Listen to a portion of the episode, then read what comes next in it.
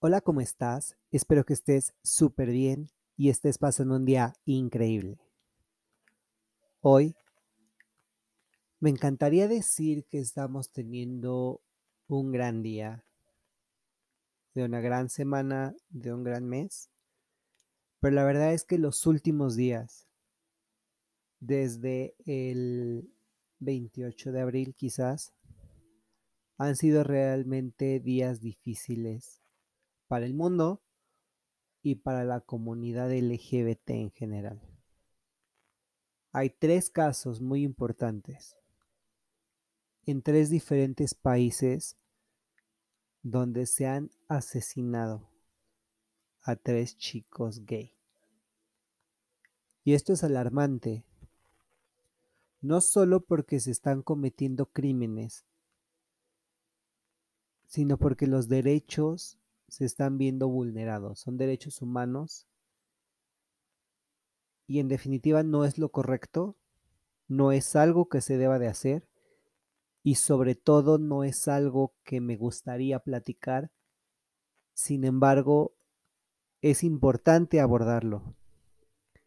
Es de suma importancia y tiene un gran peso para hacer conciencia, para saber qué es lo que está sucediendo alrededor del mundo y qué cosas podemos hacer para cambiar.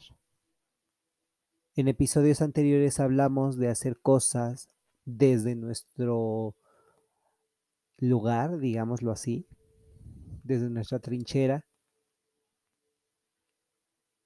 Y hoy voy a hablar de los casos de estos tres chicos. Los vamos a revisar. Hay muchas personas, hay muchos sitios que dicen no tienes que leer la noticia, no tienes que dar los datos, porque es una situación de revictimización. Pero ¿cómo vamos a extender un mensaje? ¿Y cómo vamos a hacer que la gente se entere de todas las atrocidades que están pasando alrededor del mundo si no le damos lectura a las noticias? Si la información no la damos completa, y sobre todo si las personas no se enteran de lo que está pasando. Bueno, vamos a empezar con, eh, con el caso de eh, Normunds Kinsulis, que fue víctima de un incendio provocado en Letonia.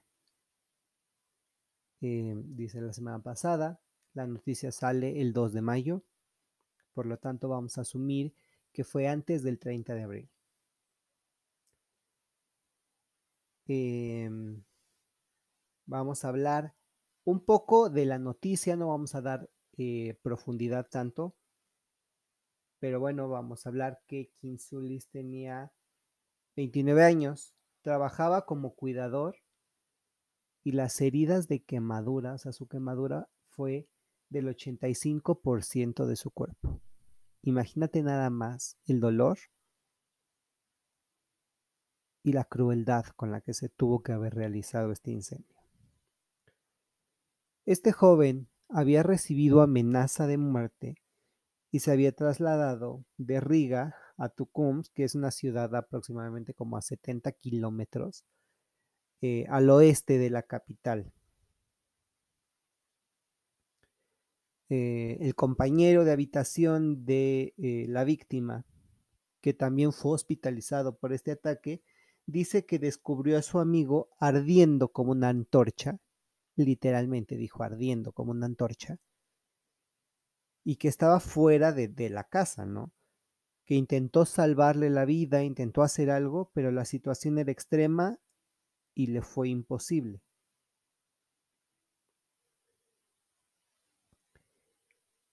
¿Qué pasa cuando te enteras que alguien lo incendiaron? O sea, quiero decir, ¿qué creen que pueda suceder o que podamos hacer nosotros si estamos en una situación así? No vamos a pensar en, algo, mm, furtivo, no vamos a poner em, escenarios hipotéticos, solo vamos a hablar de, estos hechos, ¿no? Cuando él llega al hospital, los médicos no pueden hacer absolutamente nada de, de cuestiones médicas para poder salvarle la vida. Y desgraciadamente el 28 de abril fallece, ¿no? Es terrible. Em, aquí está la, la declaración, dice, eh, estaba intentando apagar el fuego, le trasladé a la bañera, pero las heridas eran extremadamente graves y la ropa se derritió, diagonal se fundió junto con su piel. Normunds era un paramédico y se muda a la pequeña ciudad de Tecumseh tras haber recibido acoso. Y bueno, te ponen fotos em, de, de, de la ciudad, la ubicación, el traslado que hicieron desde su casa hasta el hospital. Y bueno, ¿qué nos dice la autoridad? La autoridad promete para ese entonces investigar el caso, pero es la fecha, o sea, date cuenta que estamos ya terminando el mes. Estamos a 10 días de que se cumpla un mes de que sucedió esto y la policía todavía no emite ningún documento, no emite declaración alguna diciendo qué es lo que pasó o los resultados de su investigación.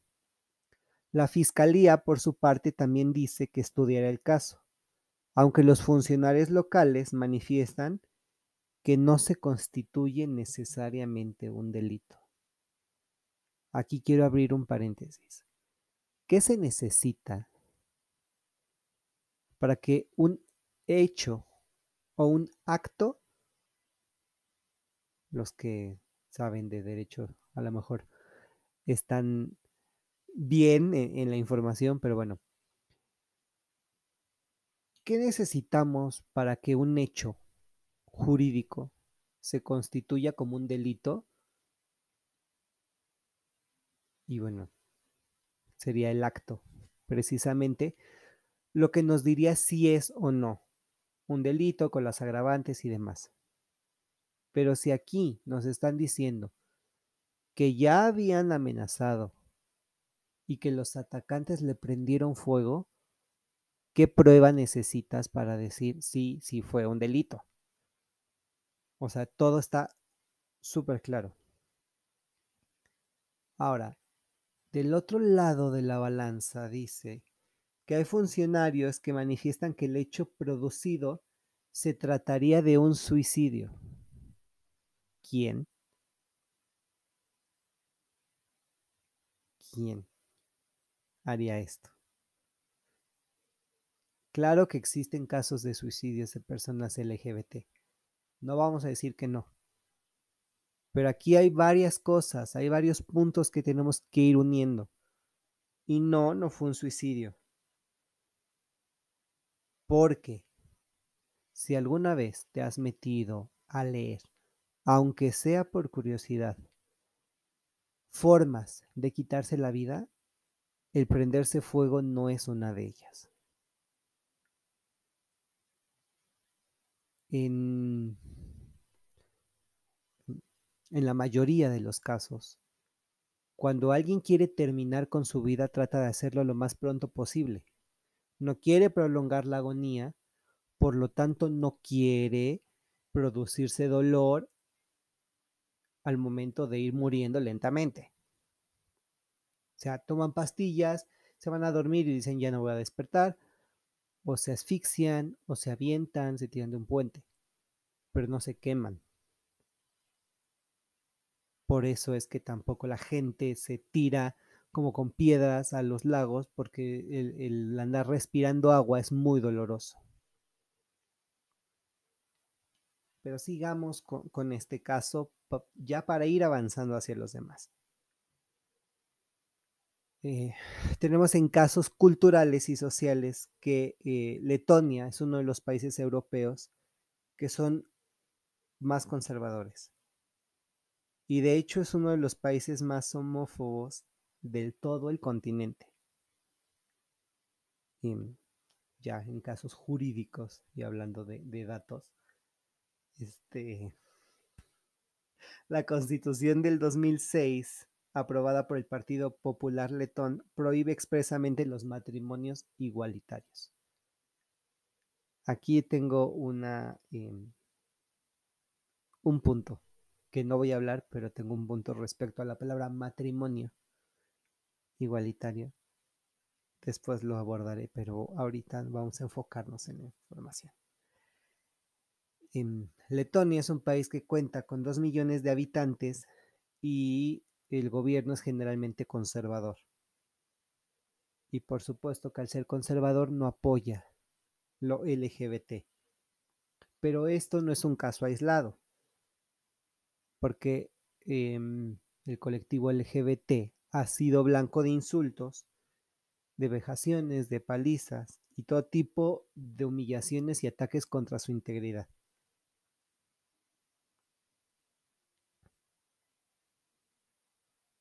Em,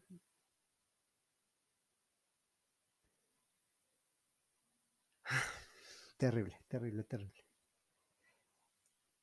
Ahora, quiero pasar a em, de Letonia, vamos a pasarnos ahora a este lado de Latinoamérica, específicamente a Brasil, donde tenemos el caso de este chico que se llama Lindolfo Kosmaski, que es un activista brasileño y es quemado, otra vez quemados y asesinados brutalmente.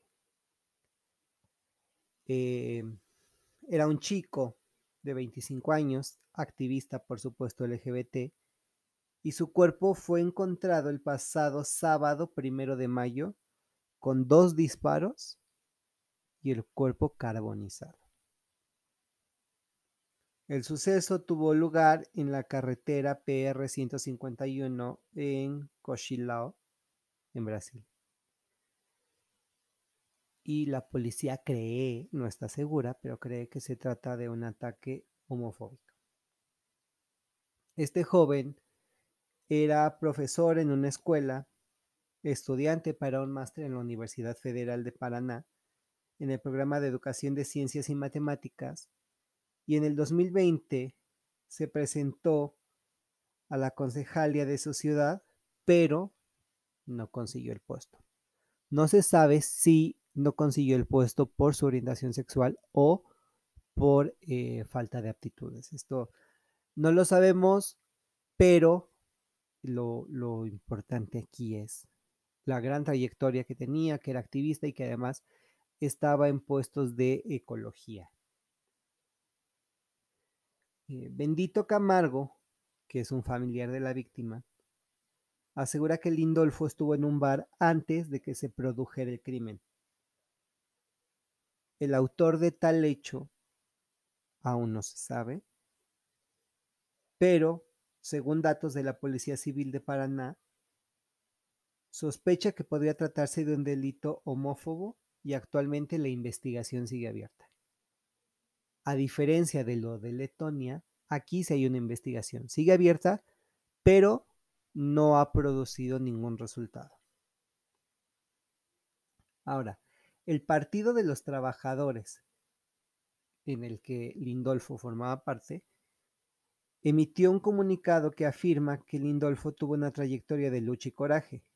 Dice tal cual en este momento de dolor brindamos toda la solidaridad a familiares, amigos y esperamos que los órganos competentes puedan agilizar las investigaciones y encontrar los responsables de este atroz crimen. En una sociedad democrática no hay lugar para la barbarie, el odio y la tolerancia.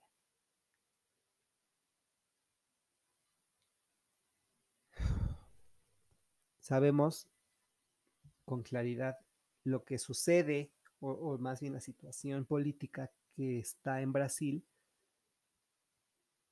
pero no podemos justificar por esto que existan tantos crímenes y sobre todo crímenes de odio hacia la comunidad LGBT.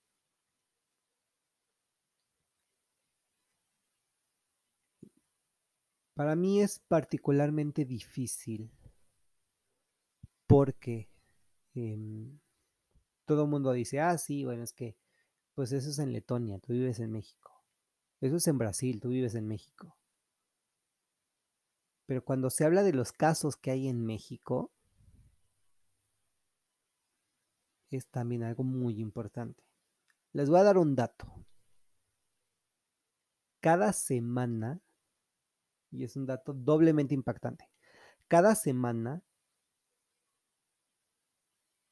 suceden seis asesinatos a personas del colectivo LGBT, de los cuales tres son mujeres y dos son trans. O sea, de seis, la mitad son mujeres, nos quedan tres hombres, pero las otras son mujeres trans. O sea, por ser mujer y por ser trans. Y estaba leyendo justo eh, en el análisis de esta estadística que dice, ya no sabes por qué te van a matar. O sea, por ser LGBT, pero LGBT hombre, LGBT trans o LGBT mujer. Y es un panorama muy duro para las mujeres porque nos retrata que, siendo una mujer heterosexual o una mujer homosexual, bisexual, transexual y demás, también están expuestas. Ya vimos lo que pasó en Letonia, lo que pasó en Brasil.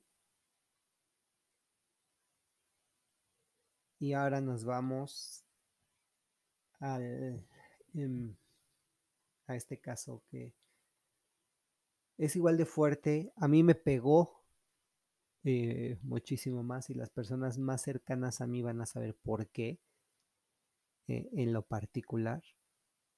Pero bueno, ya pasamos de Letonia a Brasil y ahora de Brasil viajamos a Irán.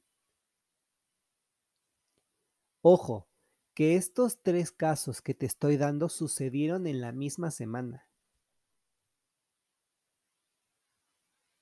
En Letonia fue el 28 de abril, Brasil primero de mayo y en Irán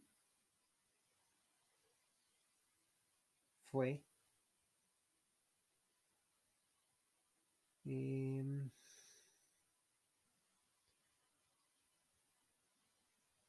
bueno, no tengo aquí esta fecha exacta, pero fue justo, justo en la misma semana.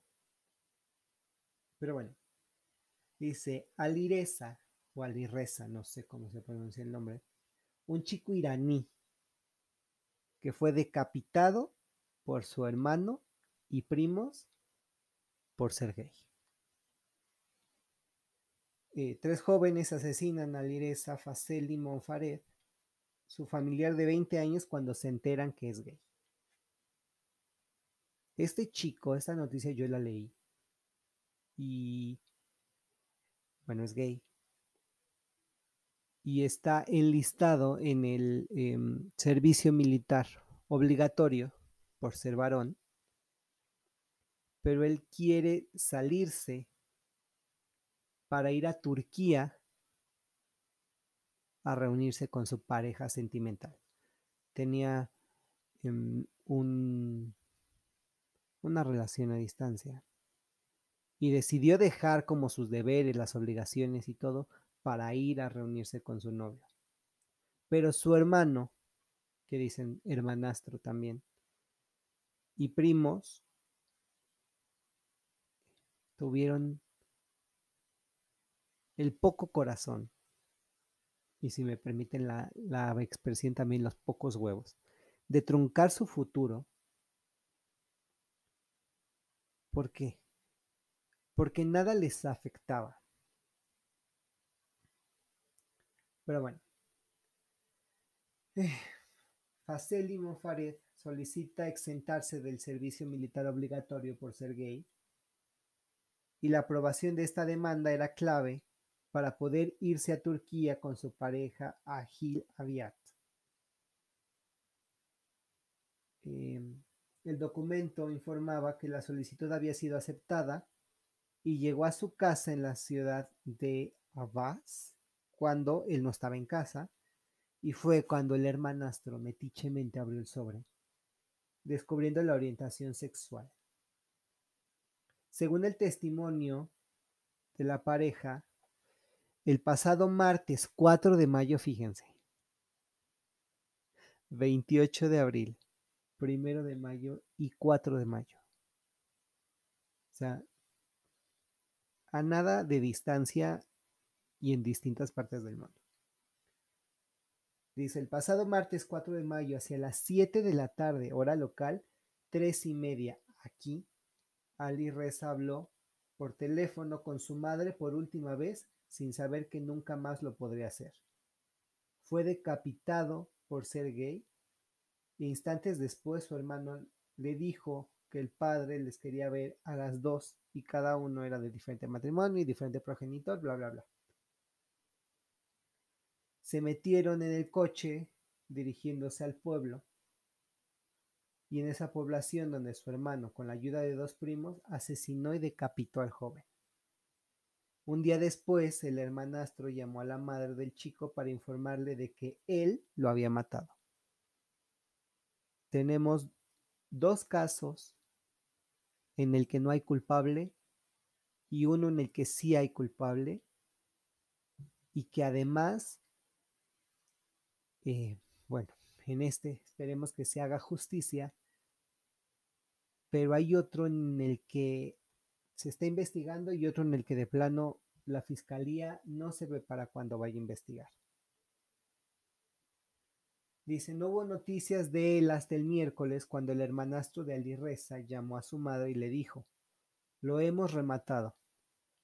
Ahora está con el médico forense y su madre ha sido hospitalizada a causa de la conmoción.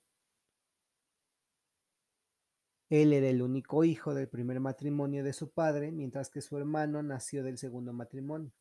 Los dos jóvenes habían tenido problemas, ya que el más pequeño, o sea, el victimario, eh, siempre se quejaba a su padre sobre la apariencia de la víctima y de la forma en que vestía, porque ante sus ojos era vergonzoso y deshonraba a la familia. Esta investigación se sigue realizando. Eh, aparecen mensajes de voz grabados y en uno de ellos explica cómo sentía que su vida era amenazada por su familia. De momento, los tres jóvenes se encuentran eh, detenidos y se abrió un caso para investigar. Ahora, dice, el asesinato a causa de, su orientación sexual, escrita en la tarjeta de exención militar reafirma nuestra advertencia sobre los riesgos de seguridad del proceso para hombres homosexuales en Irán y enfatiza la necesidad de una legislación preventiva en esta área. Además, el colectivo anunció que esta situación será llevada ante la ley para que sirva de ejemplo de los cambios que tiene que haber en la sociedad de Irán.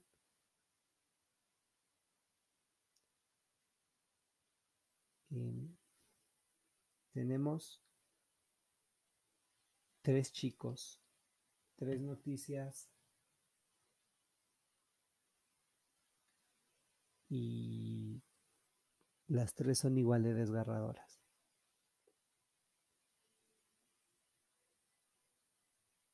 Realmente yo no sé qué pase por la cabeza de los agresores eh, una cosa es que te griten en la calle, que te peguen, que te empujen, incluso que te escondan la mochila en la escuela.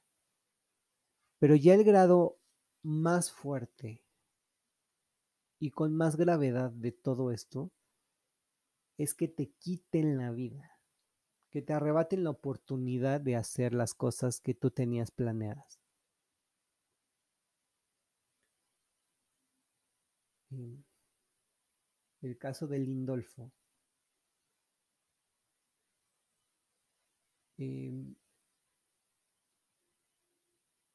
pasa que le disparan y después de dispararle lo queman dentro de un automóvil. Eh, el caso de Ali Reza es otro caso muy importante porque lo decapitaron. Y Normans lo quemaron frente a su casa.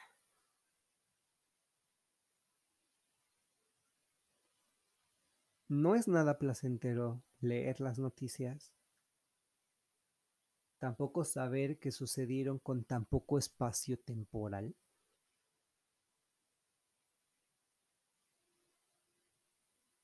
Y aquí estamos frente a una realidad terrible donde, bueno, dicen, sí, se está viendo por los derechos del colectivo LGBT.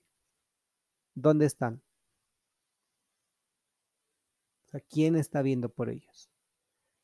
¿Quién está legislando?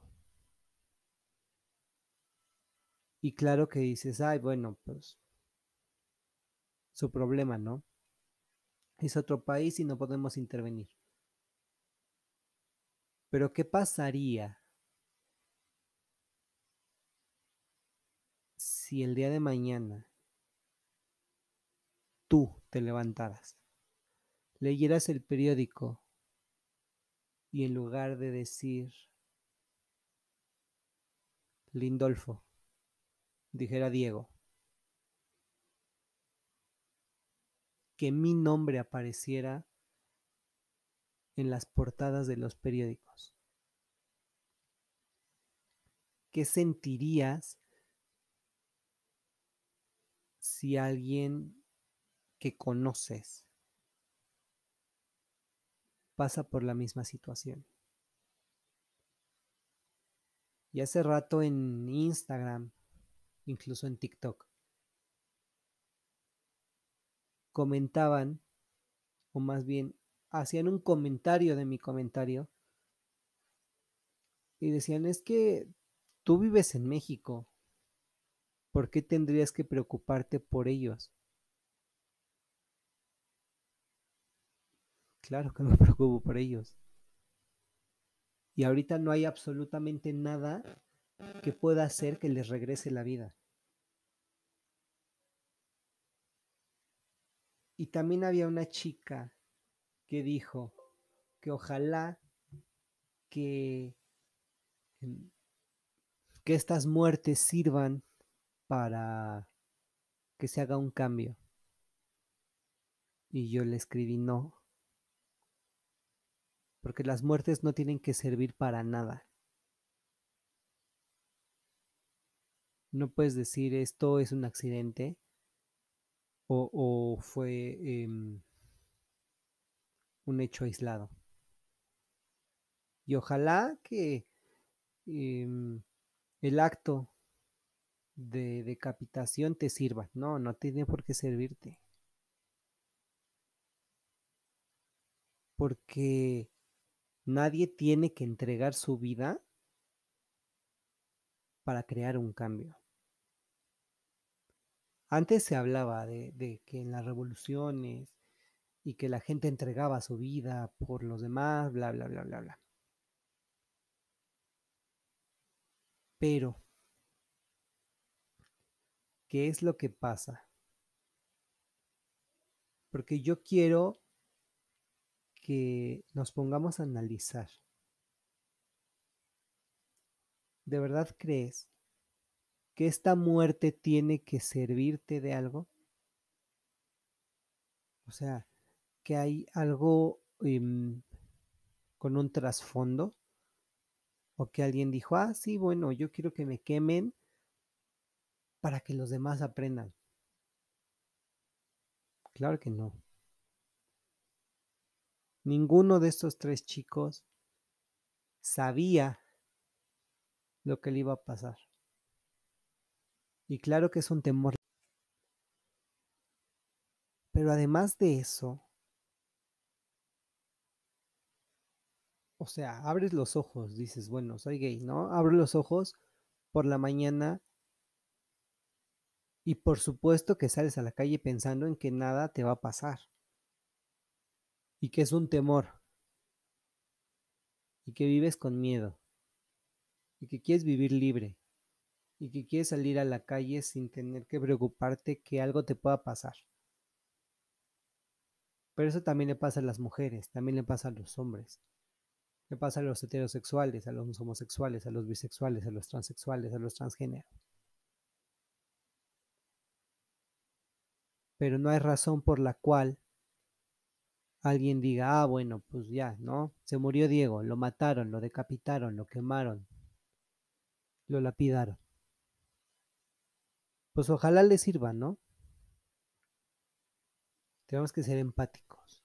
Tenemos que pensar que el mundo es como una manzana y que si se empieza a pudrir de un lado, esto eventualmente se va a extender.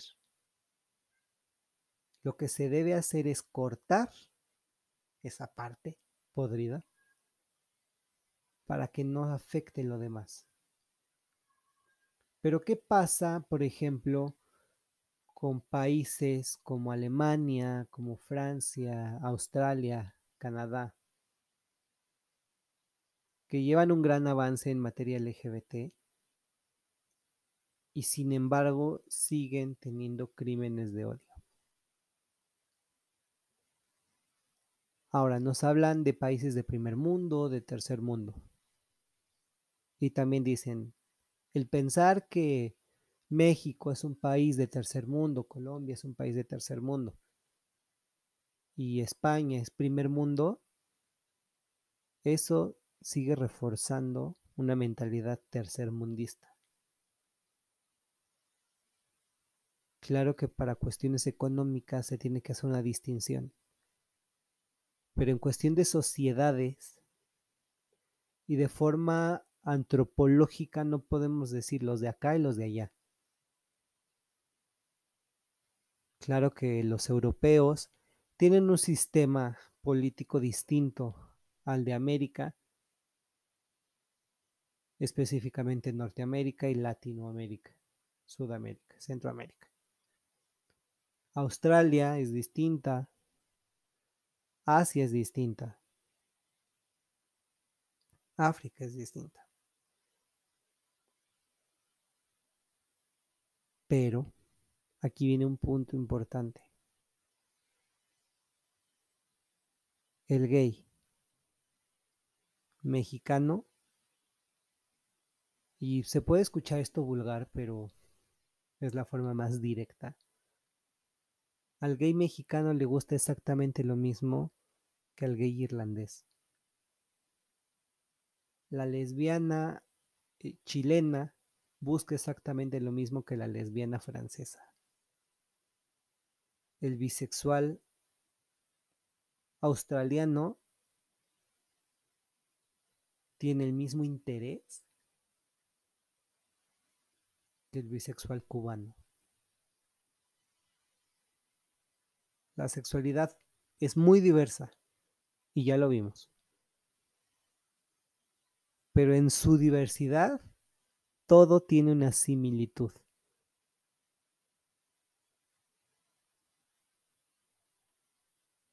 Creo que es este uno de los episodios más tristes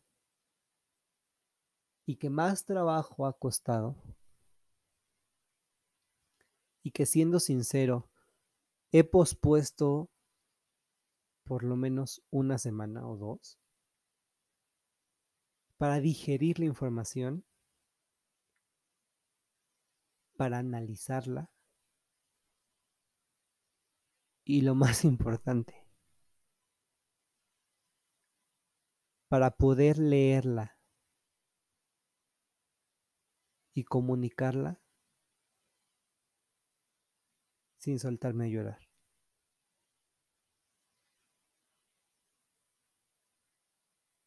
Es verdaderamente triste lo que está sucediendo. Necesitamos reeducarnos. Necesitamos cambiar lo que está creciendo en nuestra mente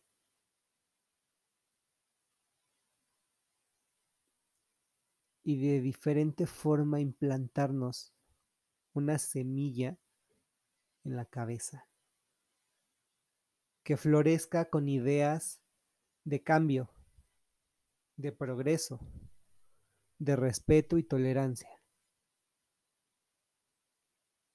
Y de este modo hacer una onda expansiva hacia enfrente y hacia los lados para que todas las personas que están cerca de nosotros sepan la importancia que tiene la educación sexual.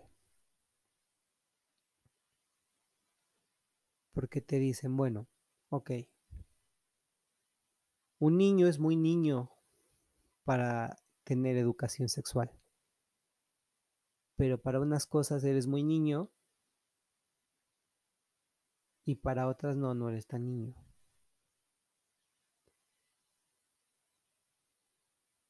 Para cerrar este episodio solo quiero decirte, habrá muchas cosas que no comprendamos.